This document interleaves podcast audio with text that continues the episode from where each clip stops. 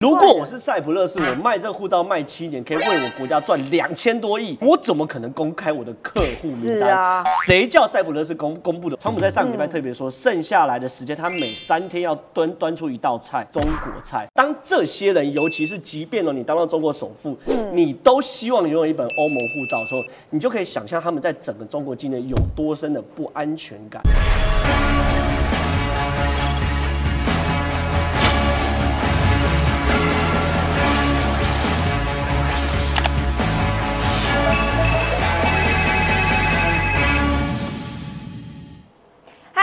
看九四要克苏之权力游戏。今天这集要告诉你，现在国际间大头条叫做一个你很想去但你绝对没去过的地方，叫做塞浦路斯。它在地中海当中一个非常漂亮的地方。然后呢，半岛电视台最近公布，他们现在在卖黄金护照，卖给两大族群，一个叫中国人，一个叫俄罗斯人。今天跟我一起解密的是李正浩，正浩好，大家好，我是李正浩。先告诉大家这个新闻，现在呃，不管是中国的媒体也好，俄罗斯的媒体也好，或者是欧盟的媒体，大肆都在报道这件事情。它是由半岛电视台率先曝光的，很奇怪吗？不会，因为它叫做塞浦勒斯文件 （Cyprus Papers），它有一叠文件，里面讲的内容大概就是从二零一七到一九年，里面呢其实不止五百个中国富豪，里面还有超多个俄罗斯的罪犯。买了这个黄金护照，就是塞浦路斯护照。因为你拿了这本护照，你等于就有所有欧盟国家的入场券。这个护照有多好买？告诉你，塞浦路斯在这里，然后地中海，然后呢旁边就是土耳其，在这里非常漂亮。二零一三年，因为他们有金融的危机嘛，所以呢就想出了这个妙招，用投资移民的方法，你卖护照给想要移民来的人，你只要投资两百万欧元。用现在的新台币换算起来，大概六七千万就买得到了吧？哈，对，可能很多中国富豪来讲，这根本是零头中的零头。然后你只要持有三年，你就可以拿到塞浦路斯外加欧盟的护照公民权，而且你可以在所有的生根区自由移动，你要工作也可以。光是从二零一三年到现在，这个塞浦路斯光塞浦路斯哦，就发出了四千本护照呢。确实替他们带来不少的经济收入，然后大概是七十亿欧元，大概是新台币两千三百多亿。请教郑浩，这护照到底？多好用啊！没有错，我们在这集要帮大家解密啊，有钱人怎么搬钱，穷的国家怎么卖护照。塞浦路斯确实在二零一三年的时候，那时候整个欧洲都有金融危机，包含塞浦路斯，所以塞浦路斯那时候想到一个妙招，他既然是在欧盟里面的生根区里面，那我何不来卖护照？我护照卖了之后，我拿到三年之后，哎，对于塞浦路斯护照可能不见得那么值钱，嗯，可问题是你持有三年之后，你可以获得欧盟护照，这就不得了了。如果在欧盟护照的话，你可以在整个生根区哦，不是只有土耳其哦，包含所有法国、英国。你可以自由流动，那这个护照就值钱了。结果呢，这消息一出来啊，马上吸引了大量大量的中国富豪去购买塞浦路斯护照。你看，他总共才短短几年，为整个塞浦路斯赚了两千三百五十三亿台币，这么多哎！所以换句话说，对于塞浦路斯来说，卖护照简简简直就是一个无本生意嘛，对不对？所以说，对于塞浦路斯来这件事非常非常非常大的裁员。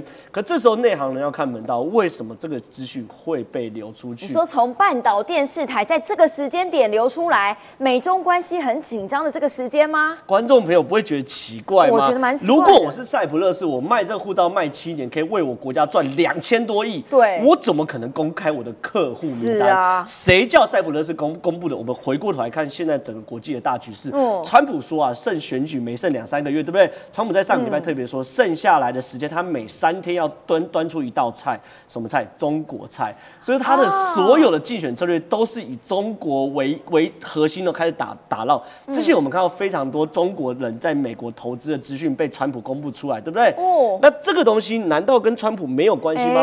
我跟大家解密一下整个塞浦勒斯的经的的的整。的震惊情况，这是塞浦路斯。对，可塞浦路斯跟土耳其长期以来一直都有领土上的争议。是，塞浦路斯的北边叫做北塞浦路斯，被土耳其所控制。他们在主权上跟领土上有很大的争议，所以美国过去为了跟土耳其友好，希望土耳其去买他的武器，他一直对于塞浦路斯有所谓的武器禁运令。是，结果呢，土耳其跑去俄罗斯那边，他去跟跟俄罗斯买了大量的武器，所以美国不爽，在去年年底的时候，差不多十二月十五号左右，就他他们的参众两会哦。呃，公布一个法案，就是说，未来美国对于塞浦路斯的武器禁运令解除，未来塞浦路斯可以跟美国购买大量的武器，而且美国也有意愿卖武器给塞浦路斯，让他来对对抗土耳其。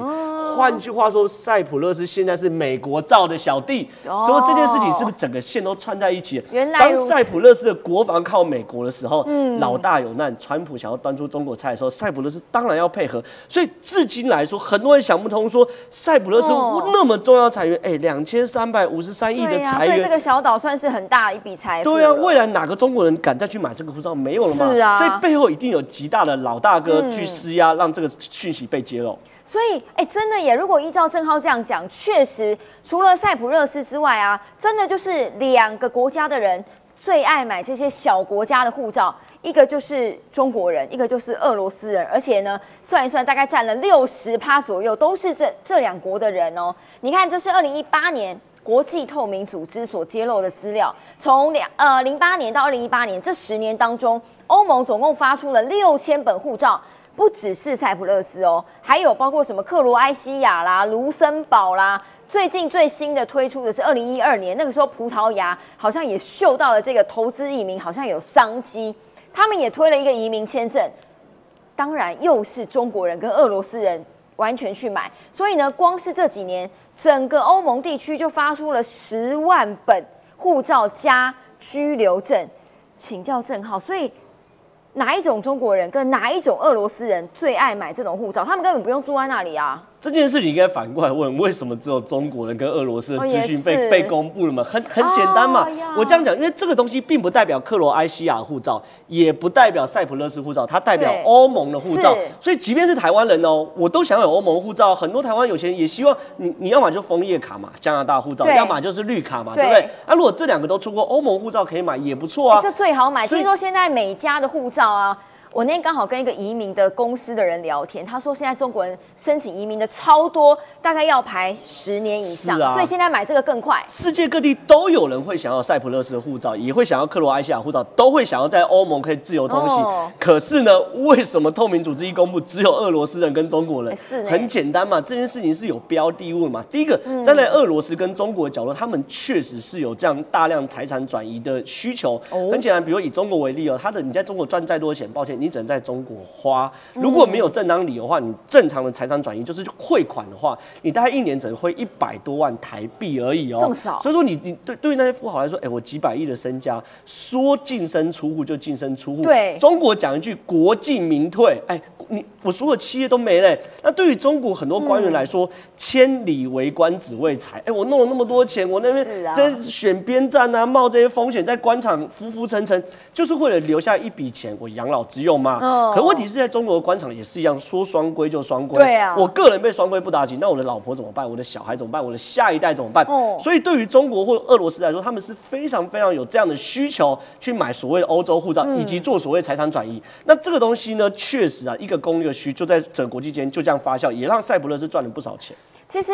我跟大家讲一下，我不是在帮他们推销，像克罗埃西亚，你只要一点三五万欧元，超便宜的，不到台币五十万，你就可以买一本欧盟的护照，有什么不好的？然后呢，卢森堡稍微贵一点，然后你要台币一点七五亿才能买得到。然后英国是因为他之前还在欧盟，现在不在了嘛，哈，这个当时他也发出了三千个投资移民，还有另外一个地方叫马耳他，但是呢，这一连串的事情因为被透明组织公布了，所以。欧盟后来为了洗钱防治这件事情，所以变成买护照越来越严格。就跟郑浩讲的，后来谁敢去买呀？因为都被公布嘛。而且光是这一次的塞浦路斯报告，揭露了非常多的高官跟犯罪者的名单，尤其是最害怕的叫做中国，里面竟然有这个名单也被公布了。他长这样，叫杨慧妍，不要小看这个人，他曾经是中国的首富。直到现在最新的数据，二零二零年她都是富比士世界女富豪第六名哦，世界女富豪。然后她当然是继承了她父亲的呃公司跟遗产，是一个房地产的开发商，叫碧桂园。她现在是女董，她的爸爸叫杨国强，是政协委员。好，她一路上从两千零七年继承之后开始，一路都是首富等级的。然后呢，这个塞浦路斯报告里面。有些人有公布名字，有些人没有。姑且不论名字，因为有些是音译。可是正好请教你，你看哦，都是这种挂有官职的人大代表啦，武汉市的政协耶，然后呢，浙江金华的政协，山东滨州的政协，还有国家企业的电力总裁，还有之前被判罪想要逃走的一些商人。这些都是挂有官员的，他们干嘛抢着要买别国的护照？你刚刚我们先回头看嘛，这个杨惠妍，她不只是首富，他爸爸也是首富。对，他爸爸杨国强也是之前的中国首富，所以他们一家子都是首富。那他爸爸是白手起家出身，做什么？搞房地产。好厉害！搞房地产是讲好听点，其实就叫做土地开发；再难听一点，叫做炒地皮。啊，那你在中国能够做大型的项目，他们那个大项目、大投资，你要怎么拿到地？中国的地都是国家的，你背后没有官方的支持，你是拿不到地。嗯，所以他父亲呢，虽然是白手起家，和未来可能在起家之后，他跟官方的关系非常非常友好，所以他才变成是所谓政协委员。在中在中国的政协委员，其实就是各地的贤达啦，所以各地贤达都会在所谓政协里面担任一个委员。贤达真好听，对，贤达很好听的。那也有点像马来西亚拿督。这个。首富连首富都抢着要拿欧盟护照，到底是为什么？他们有一些代表性的意义吗？所以我就说了嘛，为什么？你看哦，这些都是大官的。你看成都市的人大代表，武汉市的区区的政协委员，然后等等等政协委员，还有呃国企的电力总，这些都这些东西，如果放在台湾来说，第一个都是高官，第二个都是什么？大大富豪、有钱人，可你看，当这些人，尤其是即便呢，你当到中国首富，嗯，你都希望拥有一本欧盟护照的时候，你就可以想象他们在整个中国境内有多深的不安全感。原因很简单嘛，因为在中国，你的地位、你的财富全部是国家给的。证没有给你不能要。如果今天中国一句话就可以把你收回，我们看过太多太多归零了。对你不要讲说什么什么人大代表、政协委员，即便是正国级的中国那些所谓政治局的委员，说双规就双规，过去还行不上常委，在习近平的时代说双规就双规，多少大老虎被习近平一拍就死。多少企业包含马云说叫你退你就退，就你再有钱你也有钱不过马云，在社会的影响力也有也比不过马云。可问题是叫你退就退，所以对于中国的富豪或中国的官员来说，他们做官或赚钱。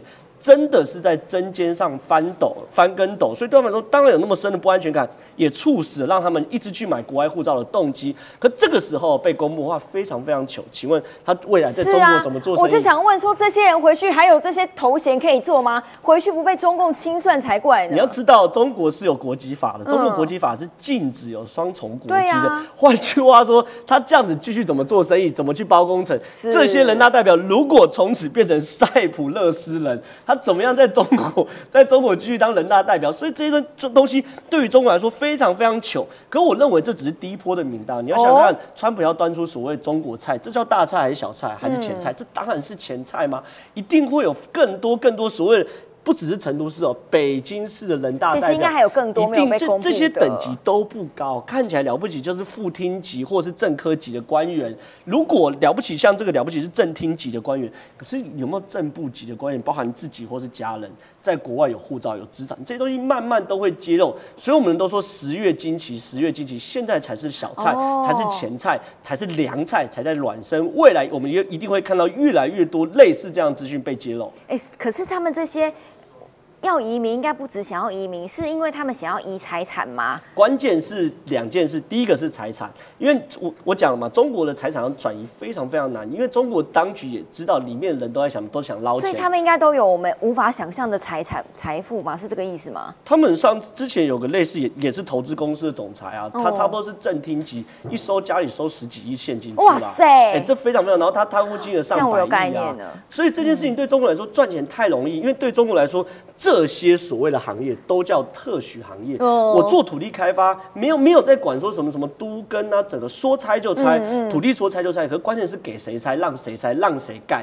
所以这些事情对中国来说要发财太简单了。关键是你跟政府的关系要打好。是。可这关系不是一辈子，如果这关系一变，你可能直接会净身出户。所以刚才谈的，包含俄罗斯，包含中国，占了百分之六十去欧盟去买买买护照的名单。其实，哎，还有俄罗斯，哎，因为刚好这两个国家就跟郑浩讲的。就是美国的头号两个劲敌，俄罗斯也一直买这个塞浦路斯跟欧盟的护照。有被公布的几个名单，包括了很有名的乌克兰大型天然气公司的创办人，但是呢，他之前因为贪污，所以被检方调查。